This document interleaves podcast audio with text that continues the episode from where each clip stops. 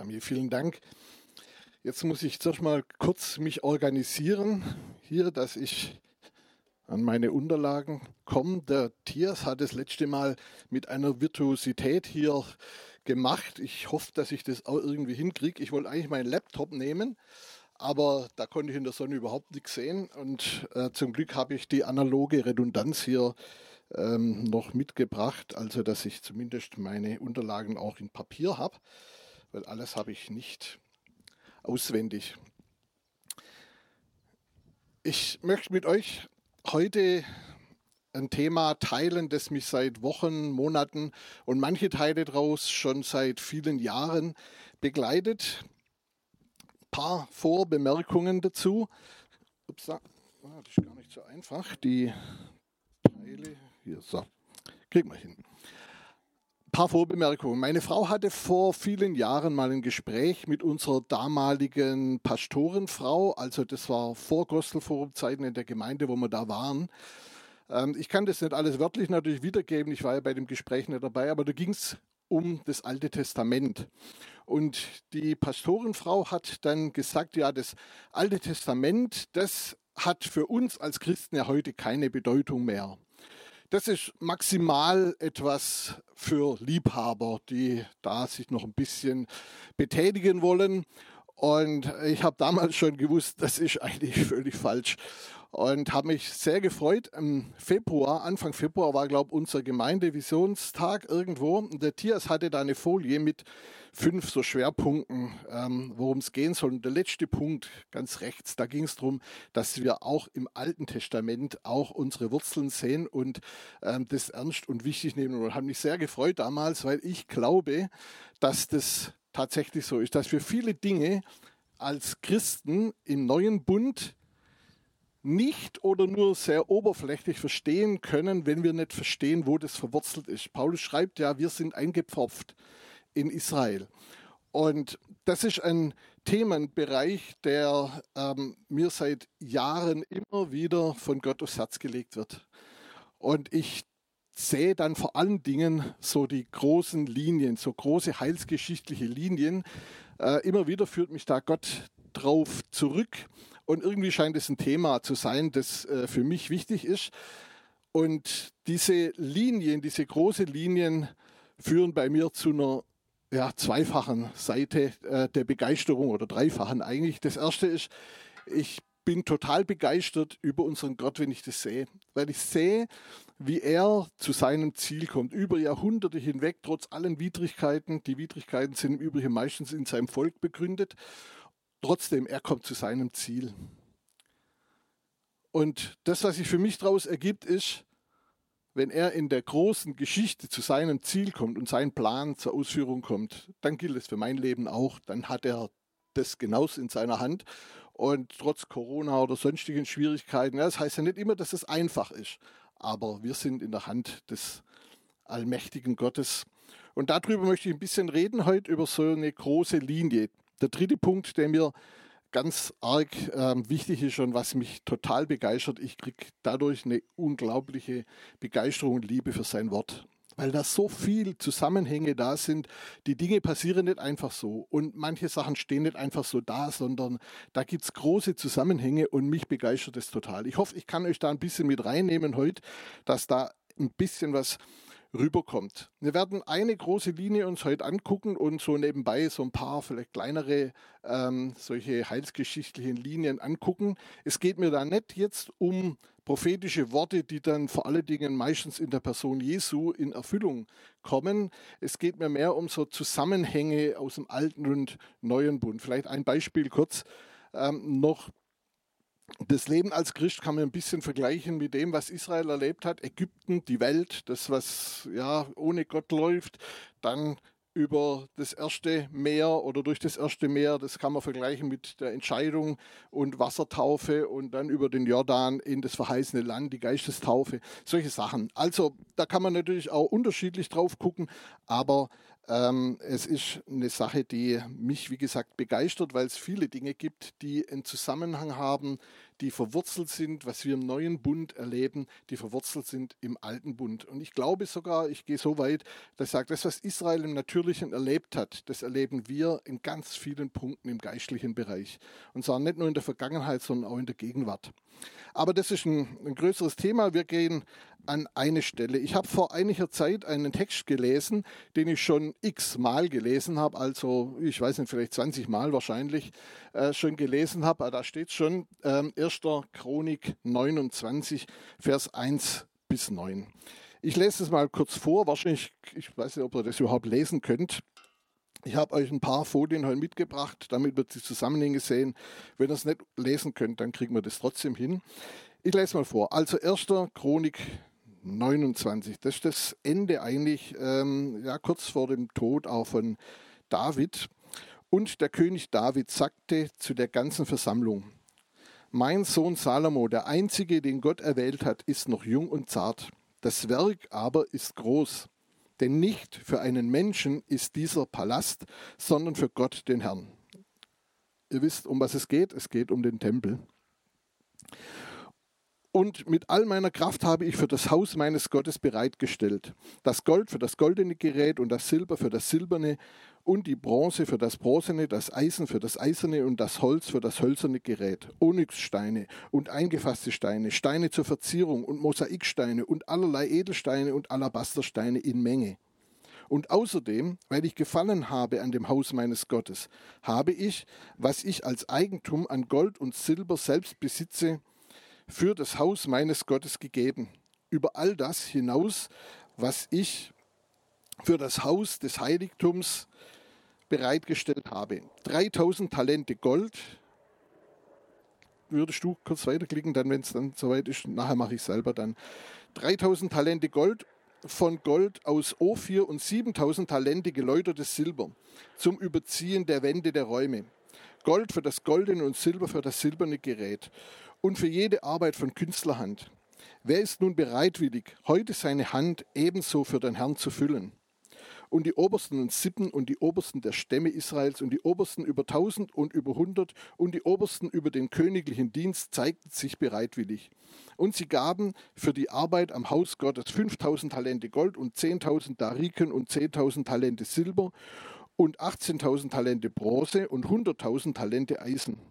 Und bei wem sich Edelsteine fanden, der gab sie für den Schatz des Hauses des Herrn in die Hand Jechiels des Geschoniters.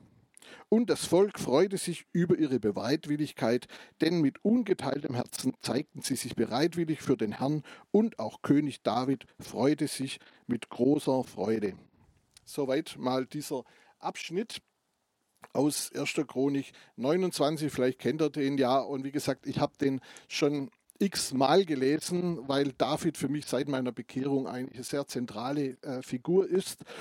Und manchmal geht es mir so, das passiert mir nicht so sehr häufig, aber manchmal vielleicht zweimal, dreimal im Jahr, dass ich einen Text, den ich eigentlich fast auswendig kenne, lese und dann fängt der Heilige Geist an, mich an, einen, an eine Stelle ähm, äh, ja, wie, wie zu fokussieren, wo ich spüre, hier steckt irgendwas dahinter, das größer ist, als ich so im oberflächlichen Lesen erkenne. Und so ging es bei diesem Text tatsächlich auch. Eine Stelle, die mich berührt hat, das war dieser letzte Vers, ich lese ihn nochmal. Und das Volk freute sich über ihre Bereitwilligkeit, denn mit ungeteiltem Herzen zeigten sie sich bereitwillig für den Herrn und auch König David freute sich mit großer Freude. Irgendwas ist da in mir passiert und wenn das so kommt, wo ich merke, hier ähm, gilt es jetzt den Fokus drauf zu kriegen, dann weiß ich, dem muss ich nachgehen und ich suche dann nicht nach irgendwelchen oberflächlichen ähm, Lösungen, sondern ich frage Gott dann tatsächlich, was hast du da im Kern noch versteckt, was ist unter der Oberfläche ähm, noch versteckt. Und dann beginnt bei mir so ein Prozess, ähm, wo immer wieder verschiedene Verse und Dinge dann zusammenkommen und das Bild mehr und mehr sich ausweitet. Ähm, wobei ich nicht behaupte, auch das, was ich heute euch ähm, mitteilen möchte daraus, ähm, dass das das ganze vollkommene Bild ist. Ich spüre dann, da gibt es noch mehr. Das ist wie bei so einer Zwiebel. Ja, wenn man eine Zwiebel anfängt zu schälen, außen so die braune Haut. Viele lesen die Bibel wie die braune Haut. Naja, das ist eine Zwiebel, ich sehe das, ich nehme die, die Inhalte wahr. Aber wenn man immer mehr so in den Kern vorgeht, da wird es dann immer weicher, immer zwiebeliger und immer reiner. Und so ist es für mich auch. Und das begeistert mich total, wenn mich Gott so einen Weg führt. Ja, da gehe ich gar nicht so sehr bewusst, sondern ich bewege die Dinge dann immer wieder und immer immer wieder. Ich möchte euch ermutigen, wenn euch sowas kommt, so ein Vers, wo ihr auf einmal merkt, hey, da legt jetzt Gott irgendwo seinen Finger drauf, lasst, es, lasst dem Raum. Überall, wo ihr geht, wenn ihr im Auto fahrt, wenn Aldi an der Schlange steht, dann bewegt es. Und ihr werdet sehen, Gott kommt immer wieder mit ganz unterschiedlichen Dingen, die dann da zusammenpassen. Ich habe mich gefragt, warum haben diese Leute sich so gefreut? Die haben ja enorm viel gegeben. Warum haben sie sich so gefreut? Vor allem der König David, der ja gar nichts mehr vom Ergebnis hatte. Der wusste ja, den Tempel wird er nie sehen. Und trotzdem hat er mit großer Freude alles bereitgestellt. Noch mehr, er hat auch die ganzen Sänger schon bereitgestellt und so weiter. Der hat die ausgebildet. Ähm, wir lesen dann äh, ja auch, die waren 288 Worship-Lieder bei 4000 Sängern und Musikern. Ja, das äh, war unglaublich, was der David alles da schon hatte. Und er hat sich gefreut mit großer Freude, obwohl er das Ergebnis überhaupt nie zu Gesicht bekommen hat. Müsst ihr mal überlegen, was das bedeutet. Also für unseren Einsatz in manchen Dingen im Reich Gottes. Ähm, ja, ich finde es schon sehr bemerkenswert.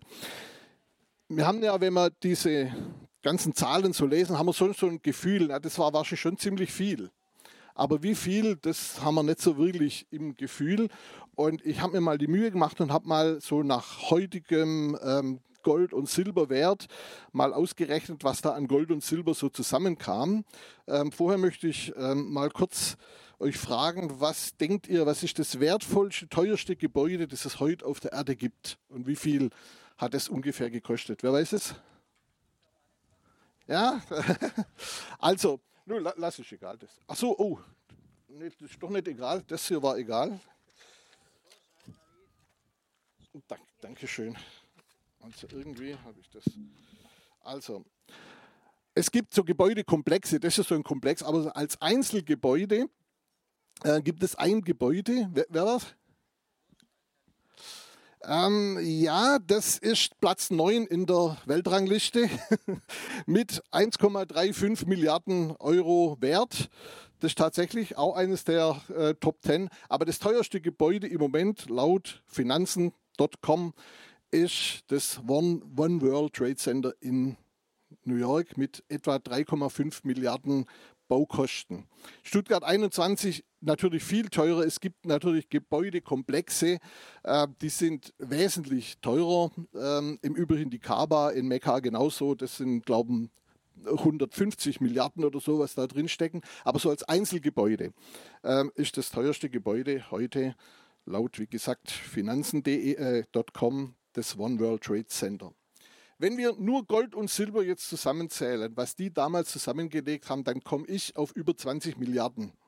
Was nur an Gold und Silber. Da kommt das Baumaterial und so kommt alles noch dazu. Das ist da alles nicht dabei.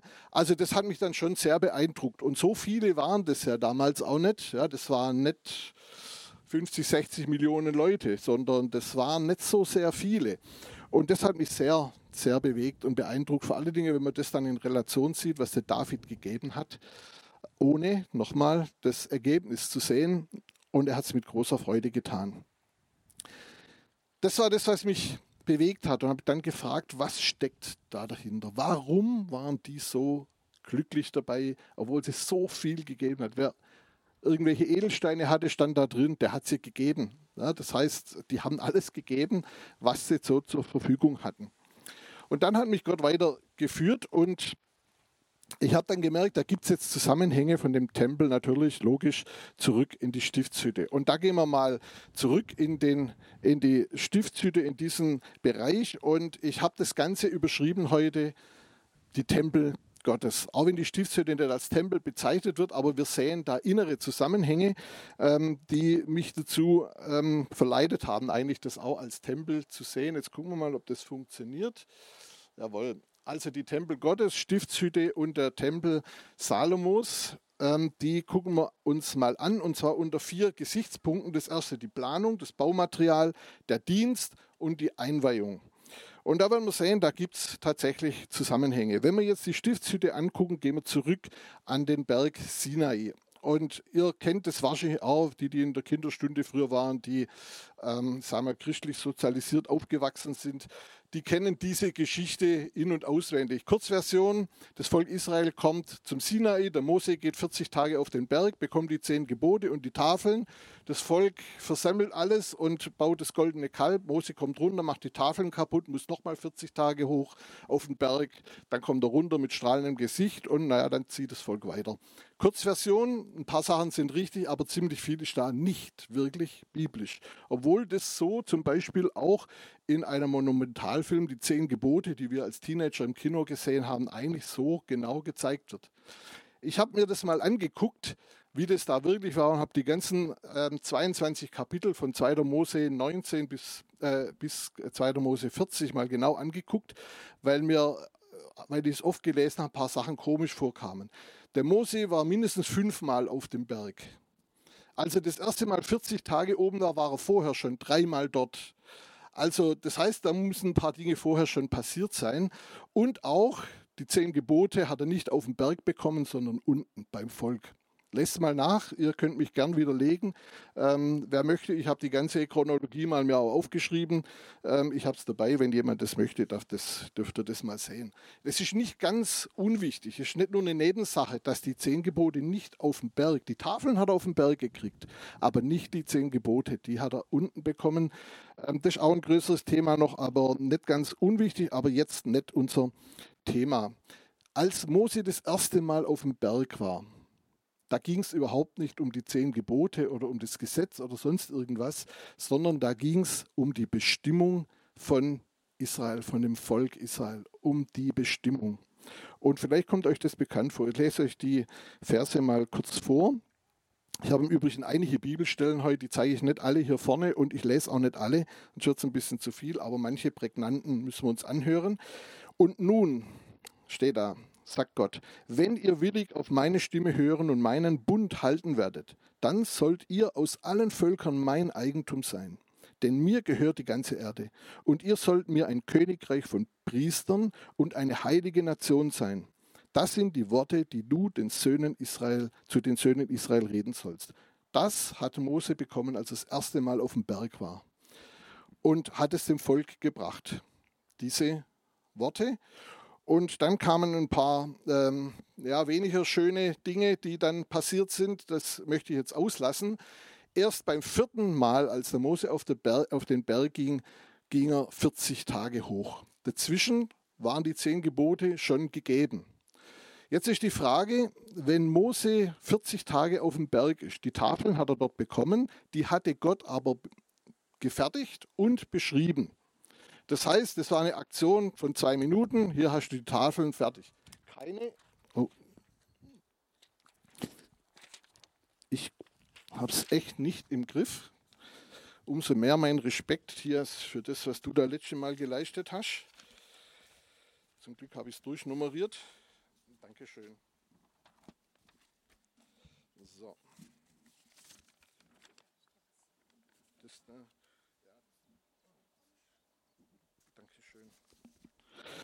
Also gut, ich bin da ein bisschen überfordert. Das wäre vielleicht, ja, das wäre vielleicht gut. Okay, super, danke schön.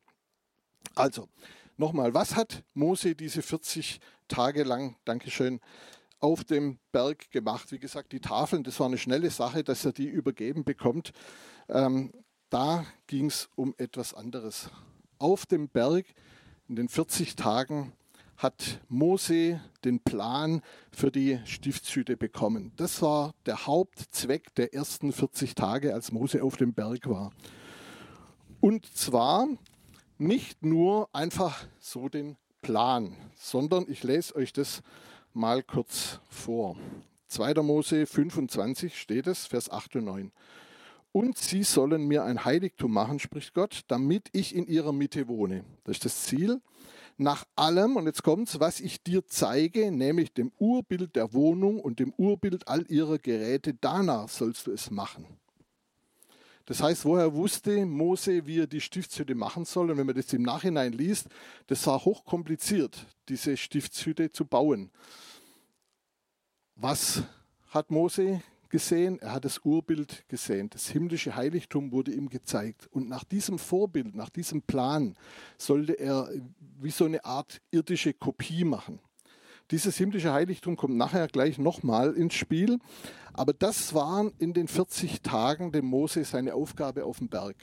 Er hat dieses Urbild bekommen. Das wird an ein paar Stellen in der Schrift wiederholt. Ähm, auch in der Apostelgeschichte und im Hebräerbrief kommt man da noch, kommt die Schrift nochmal darauf zurück, dass Mose die Stiftshütte nach dem Vorbild, das im Himmel ist, bauen sollte. Das war das, was dort hauptsächlich in den ersten 40 Tagen passiert ist.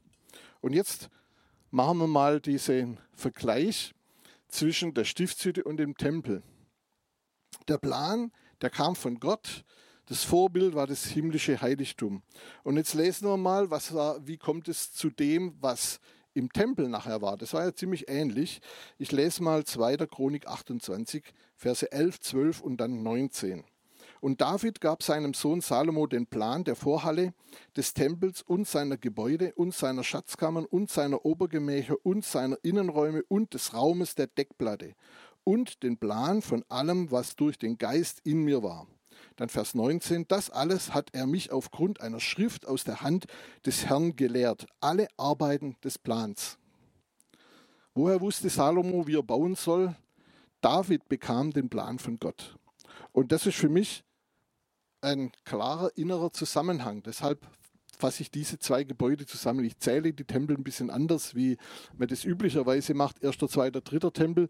Also das sind für mich die ersten zwei Tempel, weil es da einen Zusammenhang gibt. Gott gibt den Plan. Das heißt, wenn wir vom Tempel Salomos reden, dann ist er Salomo eigentlich nur der Ausführer das eigentliche Plan wurde dem David gegeben und das meiste Material hatte David bereitgestellt. Eigentlich müssen wir sagen, das ist der Tempel Davids. Aber letzten Endes ist es natürlich der Tempel Gottes. Er gab den Plan. Wir gucken uns im nächsten Schritt das Baumaterial an. Das Baumaterial in der Stiftshütte, das war vor allen Dingen das Gold und Silber, das die Israeliten aus Ägypten mitbekommen haben. Ja, das ist ja auch eine spannende Linie. Die haben viel Gold und Silber mitgekriegt, aber was braucht man in der Wüste Gold und Silber? Eigentlich nicht, aber dafür war das da. Und dann heißt es, die Herstellung, die wurde durch den Baumeister Bessalel ausgeführt. Und der eigentliche Wert in der, bei der Stiftshütte, der eigentliche Wert lag nicht nur im Material, sondern lag auch in der Komplexität der Ausführung. Das war alles hochkompliziert. Nur ein kleines Beispiel. Ihr kennt alle diesen siebenarmigen Leuchter. Da gibt es eine Menge Darstellungen. Wenn ihr da im Internet mal googelt, unglaublich viele unterschiedliche Darstellungen. Die allermeisten haben nichts mit dem zu tun, wie Gott den beschreibt hier in 2. Mose. Ich habe das einzige Bild, das ich gefunden habe, kommt dem eigentlich nahe. Und da seht ihr diesen, äh, diesen siebenarmigen Leuchter, die sieben Arme. Und wichtig ist, an den sieben Armen sind jeweils drei oder an den sechs Armen jeweils drei Mantelblüten an jedem Arm und in der Mitte vier Mantelblüten. Steht ganz genau beschrieben. Und dieses Teil, also ob das jetzt wirklich so ausgesehen hat, äh, das wissen wir natürlich nicht, aber zumindest kommt es dem nahe. Und dann sagt Gott, dieser siebenarmige Leuchter, der soll aus einem Stück getrieben werden.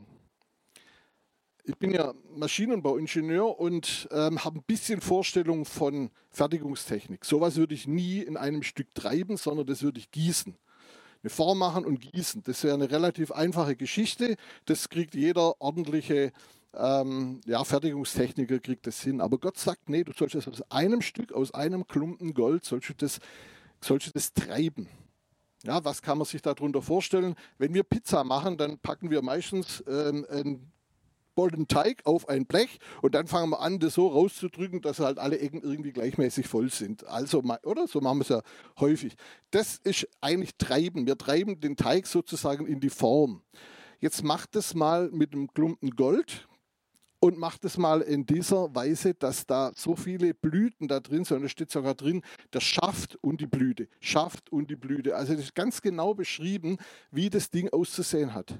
Das war nicht einfach herzustellen. Das war hochkompliziert.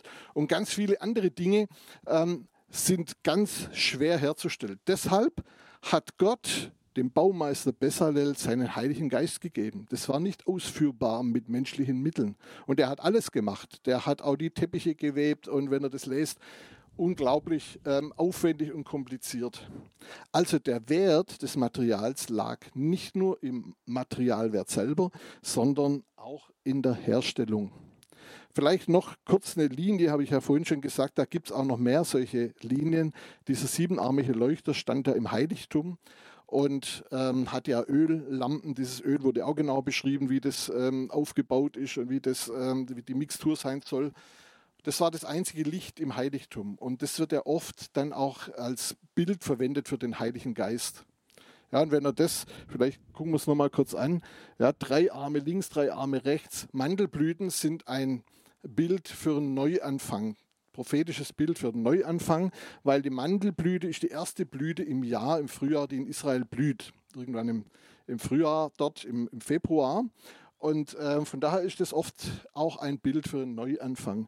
Und wenn jetzt tatsächlich das Bild des siebenarmigen Leuchters auch ein Bild für den Heiligen Geist ist, naja, dann haben wir auf der einen Seite neun Blüten, auf der anderen Seite neun Blüten. Im Neuen Testament werden, werden uns neun Gaben des Geistes vorgestellt und neun Ausprägungen der Frucht des Geistes in 1. Korinther 12 und Galater 5. Also für mich gibt es da Zusammenhänge. Das ist nicht einfach so gemacht.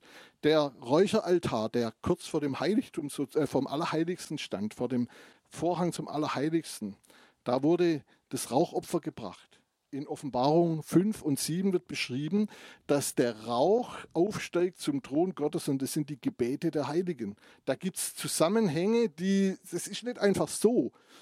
Ist auch klar, weil das war ein Abbild des himmlischen Heiligtums. Solche Sachen begeistern mich. Ja, Tempel, wissen wir schon, Gold und Silber, edle Steine, viele Milliarden wert. Also unglaublicher Wert im Material und in der Herstellung.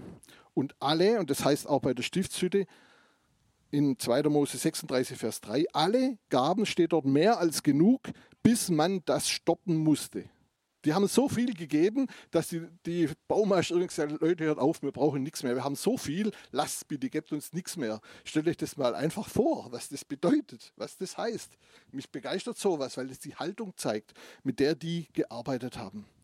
Die waren da die haben gegeben. Mit großer Freude steht auch dort. Ja, und wir wissen, die, der Vers 9 vorhin, mit großer Freude haben die Israeliten gegeben für den Tempel Salomos. Also auch hier wieder Zusammenhänge, die nicht einfach so sind, sondern die wir ähm, ja, hier ein bisschen aufarbeiten und in den Fokus nehmen. Der dritte Punkt, der Dienst. Natürlich wurde der Dienst in der Stiftshütte von Priestern vollbracht, nämlich Priestern, die vom Stamm Levi waren und es gab den Hohepriester, der Aaron. Also die Priester haben unter dem Aaron gearbeitet und im Tempel war der Dienst natürlich auch verrichtet von den Leviten und es gab immer wieder hohe Priester, die haben natürlich gewechselt. Das war ein schneller dritter Punkt. Und jetzt kommen wir zur, zur Einweihung. Ich lese Einweihung der Stiftshütte. Auch hier gibt es signifikante Zusammenhänge. Da bedeckte, 2. Mose 40 ist das dann, da bedeckte die Wolke das Zelt der Begegnung und die Herrlichkeit des Herrn erfüllte die Wohnung. Und Mose konnte nicht in das Zelt der Begegnung hineingehen, denn die Wolke hatte sich darauf niedergelassen und die Herrlichkeit des Herrn erfüllte die Wohnung.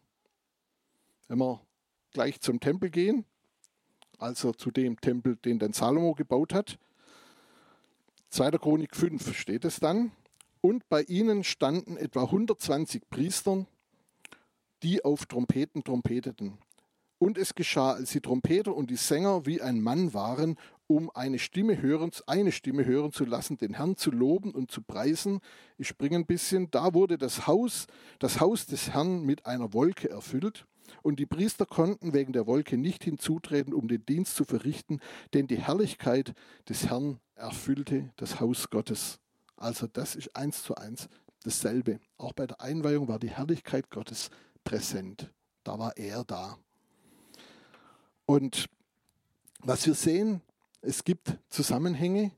Was mich begeistert, ist die Bereitschaft derer, die an dem Bau beteiligt waren, die mit voller Hingabe alles gegeben haben und sich dabei gewaltig gefreut haben. Naja, jetzt können wir sagen Amen und dann sagen wir, gut, das ist toll, aber was hat es mit uns zu tun? Es gibt natürlich noch einen dritten Tempel. Ich gehe davon aus, ihr wisst, was ich meine. Ich spreche nicht von dem dritten Tempel, auf den die Juden warten, den sie bauen wollen. Diese Zählung gibt es natürlich auch, sondern ihr wisst, was in 2. Korinther 6, 16 steht. Denn wir sind der Tempel des lebendigen Gottes. Und wir werden jetzt die gleichen vier Punkte uns angucken und werden sehen, da gibt es auch einen Zusammenhang, einen inneren Zusammenhang, den wir jetzt kurz noch durchgehen und dann mal überlegen, was das für uns auch dann am Ende bedeutet. Also, der dritte Tempel, die Gemeinde. Der Plan, woher kam der? Ja, Stiftshütte, klar, von Gott. 40 Tage war der, David, äh, der Mose auf dem Berg. Der Plan kam an David, dann für den Tempel in Stein gebaut. Und jetzt heißt in Apostelgeschichte 1, Vers 3 von Jesus, indem er sich 40 Tage hindurch von ihnen sehen ließ und über die Dinge redete, die das Reich Gottes betreffen. Die 40 Tage sind für mich nicht einfach so, sondern für mich gibt es da einfach einen Zusammenhang. Gott gibt dem Mose 40 Tage lang seinen Plan und den Jüngern seinen Nachfolgern gibt Jesus 40 Tage den Plan. Mich würde es nicht wundern, wenn der David auch über 40 Tage diesen Plan von Gott bekommen hat. Steht nicht drin, deshalb können wir uns da nicht festlegen, würde mich aber nicht wundern. Jedenfalls, wichtig, Jesus gab den Plan für sein Reich und das Reich Gottes, möchte ich jetzt nicht darauf eingehen, ist größer als die Gemeinde. Gemeinde ist ein Teil davon, aber wir sehen, wie die Jünger, wie die ersten Christen Gemeinde gebaut haben und das wussten sie nur von dieser Zeit, weil Jesus vorher über Gemeinde fast nichts gesagt hat. Wenn ihr das mal lest, es gibt nur zwei Stellen, wo Jesus was über die Gemeinde gesagt hat. Ähm, einmal geht es um Gemeindezucht und einmal hat er dem Petrus gesagt, du bist der Fels, auf dem ich meine Gemeinde bauen werde. Das sind die zwei einzigen Stellen, die, wo Jesus mal über die Gemeinde spricht. Sonst redet er nur über Reich Gottes, also nur in Anführungsstrichen natürlich. Hier muss er wohl ein bisschen genaueren Plan weitergegeben haben, wie Gemeinde gebaut werden soll. Weil die Jünger haben gestartet, die haben es gemacht. Ja, das hat funktioniert und zwar ziemlich erfolgreich funktioniert. Jetzt gehen wir an das Baumaterial. Der zweite Punkt. Also Jesus redet 40 Tage mit den Jüngern. Baumaterial, Stiftshütte, Tempel, wissen wir jetzt. Und jetzt lese ich 1. Petrus 2, 5 und 9, ganz bekannte Verse. Lasst euch auch selbst als lebendige Steine aufbauen, als ein geistliches Haus, ein heiliges Priestertum, um geistliche Schlachtopfer darzubringen. Gott hoch willkommen durch Jesus Christus.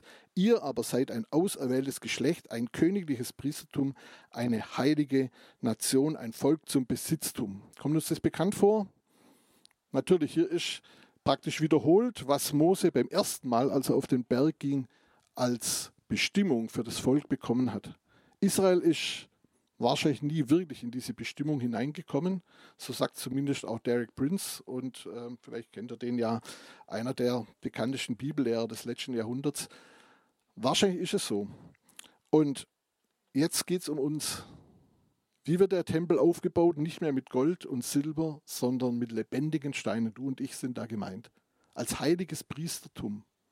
Als ein königliches Priestertum. Und da sehen wir jetzt die Linie und die Linie bricht jetzt aber ein bisschen ab, weil jetzt geht es nicht mehr um ein Gebäude, sondern jetzt geht es um eine geistliche Größe. Das Reich Gottes ist ein geistliches Konstrukt. Aber wir sind das Baumaterial. Wir sind die, die jetzt sich einbringen, um diesen Bau zu bauen. Und jetzt sind wir natürlich sehr bei dem, was uns auch in diesen Tagen bewegt. Ja, hier nochmal Jesus ist der Eckstein in 1. Petrus 2, das habe ich ausgelassen. Der Eckstein, der Grund, das heißt, auf diesen Grund bauen wir, das ist Jesus und wir werden als lebendige Steine aufgebaut. Der dritte Punkt, der Dienst, naja, Priester und levitischer Dienst im Alten Bund und im Neuen Bund, da geht es jetzt auch um Priester. Aber ich lese, ne, das haben wir ja schon gelesen. Wir sind das heilige Priestertum. Das heißt, jetzt gibt es nicht mehr einen Stamm, der das Priestertum ausübt, sondern wir, jeder, du und ich. Wir sind jetzt diese Priester in diesem Bau. Und wer ist jetzt der hohe Priester? Das muss ja auch irgendwie kommen. Ihr wisst, wer der hohe Priester ist. Ich lese euch Hebräer 8 vor. Die Hauptsache aber bei dem, was wir sagen, ist, wir haben einen solchen hohen Priester, der sich gesetzt hat zur Rechten des Thrones der Majestät in den Himmeln, als Diener des Heiligtums und des wahrhaftigen Zeltes, das der Herr errichtet hat, nicht ein Mensch. Merkt ihr den Zusammenhang? Mose bekam das Vorbild gezeigt auf dem Berg, Jesus ist der hohe Priester, der jetzt im real vorhandenen Heiligtum im Himmel den hohen priesterlichen Dienst vollbringt. Wir auf der Erde seine Priester. Da gibt es Zusammenhänge, aber da gibt es auch signifikante Unterschiede. Leider, das muss ich jetzt auch sagen, leider hat sich in der Kirchengeschichte hier ziemlich viel ähm, ja, etabliert, was eher dem alten Bund entspricht als dem neuen Bund. Denkt nur mal an eine Sache, das lassen wir, lass fahren dahin. Denk nur mal daran, wer um alles in der Welt kommt auf die Idee, im neuen Bund ein Gebäude Kirche zu nennen. Das ist ein alttestamentliches Bild eigentlich. Ja, oder gewaltige Gebäude zu errichten mit Mordsprunk und das noch als Gottes Haus zu bezeichnen. Es ist eigentlich eine Denkweise, die aus dem alten Bund kommt. Hat nichts mit dem neuen Bund zu tun. So könnte ich jetzt manche Dinge, ich steige jetzt da nicht ein. Da gab es vor allen Dingen im vierten Jahrhundert, Anfang des, Jahrhundert, des vierten Jahrhunderts gravierende Einschnitte. Und da muss man genau hingucken, was wir heute als biblisch normal sehen und was eigentlich aus der Kirchengeschichte herauskam. Also mit der Kirche haben wir wahrscheinlich jetzt kein großes Problem, aber da gibt es auch andere Themen, die vor allen Dingen Kaiser Konstantin eingeführt hatte, die ich finde, den Leib Christi maßgeblich geschwächt hat. Aber das lassen wir jetzt, da steigen wir jetzt nicht ein. Aber nur, dass wir das nochmal im Blick haben, den Zusammenhang. Jesus ist unser hohe Priester, der in diesem himmlischen Heiligtum, das Mose auf dem Berg gezeigt wurde, jetzt als hoher Priester dient und wir sind seine Priester auf der Erde. Und wenn wir jetzt noch die Einweihung angucken, naja, dann sollte jetzt ähm, das uns alle ziemlich leicht fallen, diesen Zusammenhang zu kriegen. Ja, wenn wir nämlich Pfingsten betrachten und auch da gibt es natürlich jetzt ein, kann man das sehen? Ich weiß gar nicht. Ja, ihr kennt die Geschichte Pfingsten. 120 im Obergemach waren zusammen und der Heilige Geist fiel. fiel. Die Herrlichkeit Gottes war da. Ja, und jetzt sehen wir auch wieder, hier sind 120 zusammen. Warum sind es 120? Bei der Einweihung des Tempels waren 120 Priester vor Ort. Also ich kann nicht anders. Mich begeistert das. Mich begeistert das total, weil ich sehe, da gibt es eine Linie drin. Das passiert nicht einfach so. Die Zahlen stehen nicht einfach so da, sondern die sind verhaftet in einer riesengroßen geistlichen Linie, wo Gott seine Handschrift mit uns zeigt. Und Gott führt seinen Plan zur Erfüllung. Der Auftrag, den Israel bekam, ein königliches Priestertum, ein Volk des Eigentums zu sein, dieser Auftrag ging an uns weiter. Da sind wir mit im Boot. Das ist allerdings nicht von Israel genommen. Gell? Nicht, dass wir da uns falsch verstehen. Aber das ist unser Auftrag. Und so sind wir als Gemeinde in dieser Tradition der Tempel. Für mich sind das die, diese drei Tempel. Ich weiß, dass es natürlich auch eine andere Zählung gibt. Das möchte ich auch nicht sagen, dass das alles falsch ist. Natürlich nicht. Aber diesen Zusammenhang, den sehen wir hier. Und ich habe das nochmal kurz formuliert. Ja, ihr könnt es vielleicht sehen. Das erste, die Planung. Gott ist der Planer bei allen drei Tempeln. Ja, das haben wir uns heute angeguckt. Das zweite ist natürlich auch klar, gell, ähm, das Baumaterial war extrem wertvoll. Gold, Silber im Alten Bund. Naja, und wir als lebendige Steine genauso extrem wertvoll. Du und ich, wir sind extrem wertvoll für diesen Bau. Und wenn wir jetzt nochmal gucken, das, was ich am Anfang die Frage gestellt habe, warum haben die mit so großer Freude gegeben? Was für uns natürlich auch eine Herausforderung ist, mit großer Freude uns voll hinzugeben.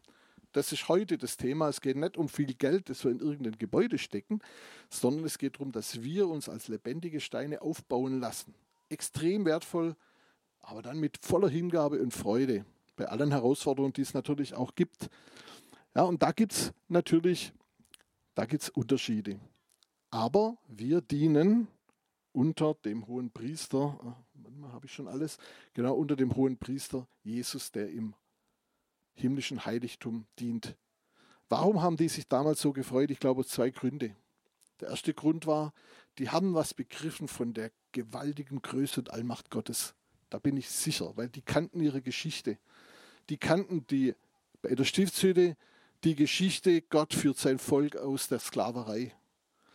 Bei Salomo bzw. David, die kannten ihre Geschichte, die wussten, da war schon mal was. Und wir, haben wir eine Vorstellung von diesem großen, allmächtigen Gott, der seine Gemeinde, seinen Tempel heute baut? Das war, war der Punkt, warum ich glaube, dass die das begriffen haben. Und das Zweite, was sie begriffen haben, sie haben verstanden, sie sind Teil von etwas universell Großem. Das, die Dinge passieren nicht einfach punktuell, sondern wenn wir Gemeinde bauen, wenn wir uns in diesen Tempel als lebendige Steine einfügen, dann gehören wir zu einer Gruppe von Menschen, die Gott in ein riesig großes ganzes Thema mit hineinnehmen. Wir sind Teil von etwas ganz Großem. Ich glaube, die Israeliten, die hatten das verstanden, weil sie nochmal, die kannten ihre Geschichte wirklich. Und deshalb komme ich jetzt auch zum Fazit, was für mich wichtig ist. Ich glaube, wenn wir uns heute Gedanken machen über Gemeinde, über Gemeindebau und wir kommen jetzt von dem Gemeindezerbruch her. Wir hatten schon davor einen Gemeindezerbruch erlebt und wenn wir um uns herum gucken, ganz viel wackelt und ruppelt und tut und viele Gemeinden haben Probleme. Und die Frage, die mich und meine Frau und uns bewegt, schon jetzt die ganze Zeit auch, schon früher, aber jetzt die letzten anderthalb Jahre ganz stark, wenn das alles so wackelt und da so viele Dinge auch schief laufen, was heißt denn das tatsächlich? Wie will denn Gott seine Gemeinde? Und ich glaube, dass wir eine Offenbarung brauchen in drei Punkten, die ich auch ableite von dem, was ich heute euch gesagt habe, ein Stück weit. Und wenn ich von Offenbarung spreche, dann meine ich eine Erkenntnis, die zu einem konkreten Handeln oder zu einer konkreten Haltung führen. Also nichts Theoretisches, sondern wirklich konkrete Sache. Ich glaube, wir brauchen eine neue Offenbarung über die Größe und Allmacht und Gewalt dieses Gottes, der so viel größer ist, als wir uns das vorstellen können.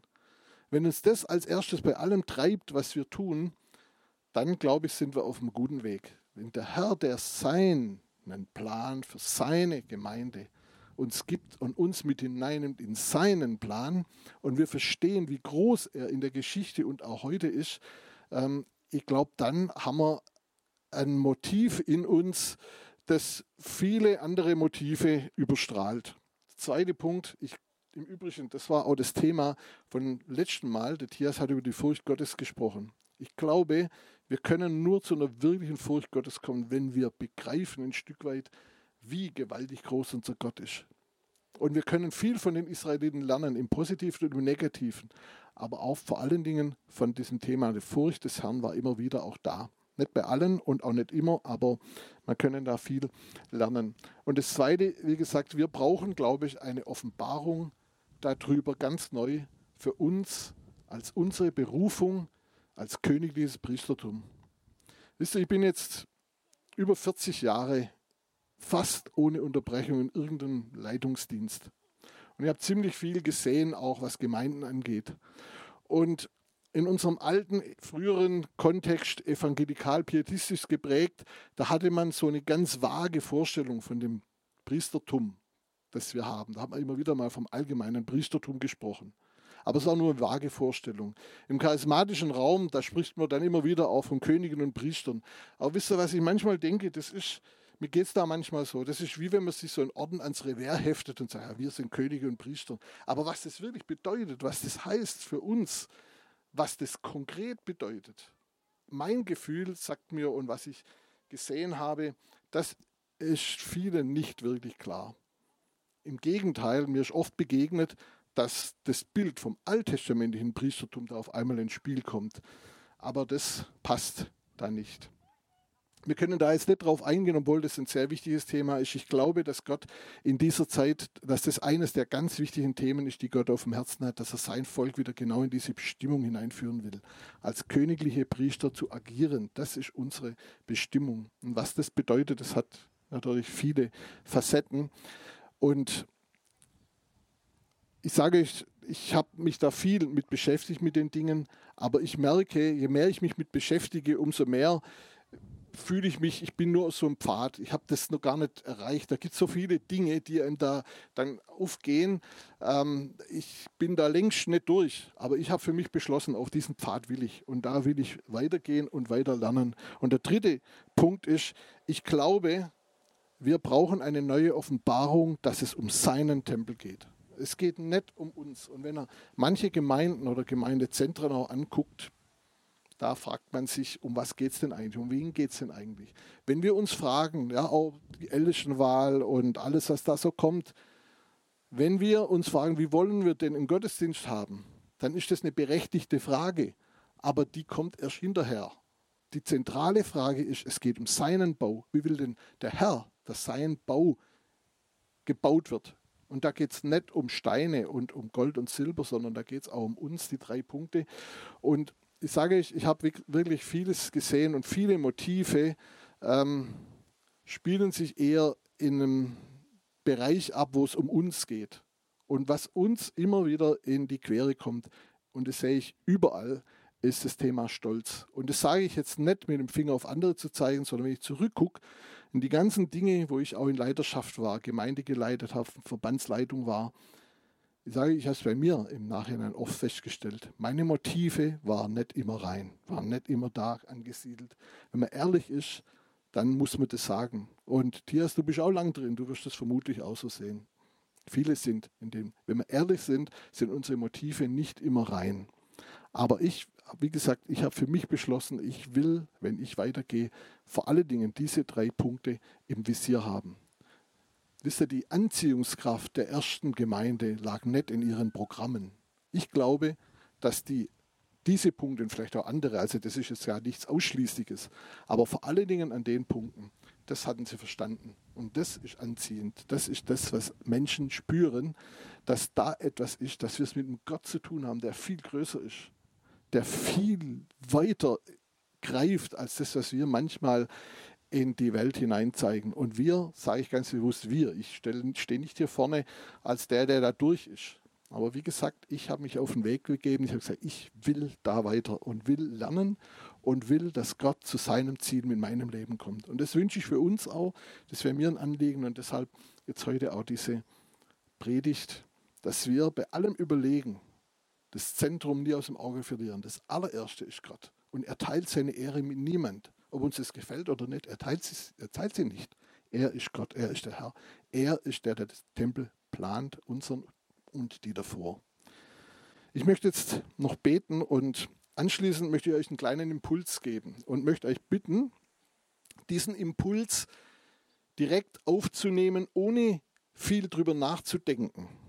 Das klingt jetzt ähm, fast wie ein Widerspruch. Was ich möchte, ist, dass ihr auf das hört, was der Geist euch sagt das allererste, was euch in den Sinn kommt, ergreift es und diskutiert es nicht lang in euch rum, sondern ergreift das. Hat auch ein bisschen was Prophetisches jetzt, weil ich glaube, dass Gott uns Offenbarungen eben geben will und wir fangen mit dem äh, einen Punkt hier an. Vater, wir danken dir, dass du der Baumeister bist, dass du der bist, der den Plan hat und der dafür sorgt, dass die Ausführung möglich ist. Danke, dass du uns mit hineinnimmst in deinen gewaltigen Bau. Und wir sehen, dass du der bist, der in der Geschichte gebaut hat und gewirkt hat und dass du der bist, der zu seinem Ziel kommt. Und wir bitten dich, dass du uns ganz neu diese Offenbarung gibst. Die Offenbarung über deine Größe, die Offenbarung über unsere Berufung als königliches Priestertum und die Offenbarung darüber, wie du gern deinen Bau haben möchtest. Und dass du uns da Einheit gibst und dass das der Fokus ist.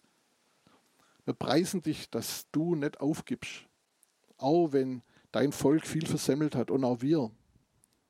Wir müssen darüber Buße tun, weil auch wir viel versemmelt haben und da nicht drin waren in deiner Berufung. Aber wir bitten dich neu, dass du uns da ergreifst und neu das Wichtigste auch zum Wichtigsten machst in uns.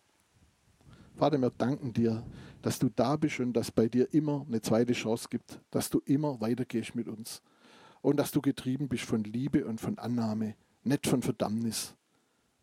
Wir sind nicht in der Verdammnis, weil wir gerechtfertigt und gereinigt sind durch das Blut Jesu. Jesu, wir danken dir dafür.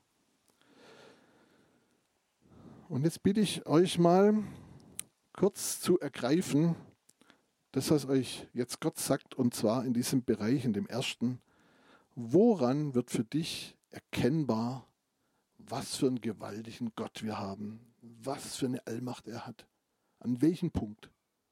Ergreift es, denkt kurz zwei, drei Minuten drüber nach, bet darüber und dann schließen wir ab.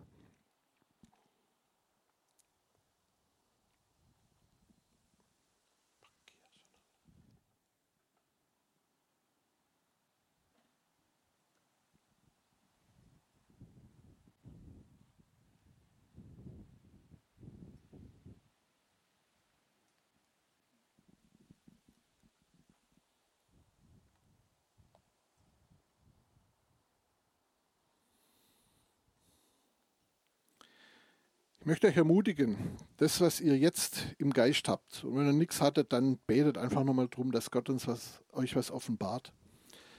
Nehmt es einfach mit in die kommende Woche, in die kommende Zeit. Versucht vielleicht mal jeden Tag das kurz vor euer Auge zu führen und öffnet euren Geist für das, was Gottes Geist euch damit sagen will. Was er für, leicht für ein Bild erweitert.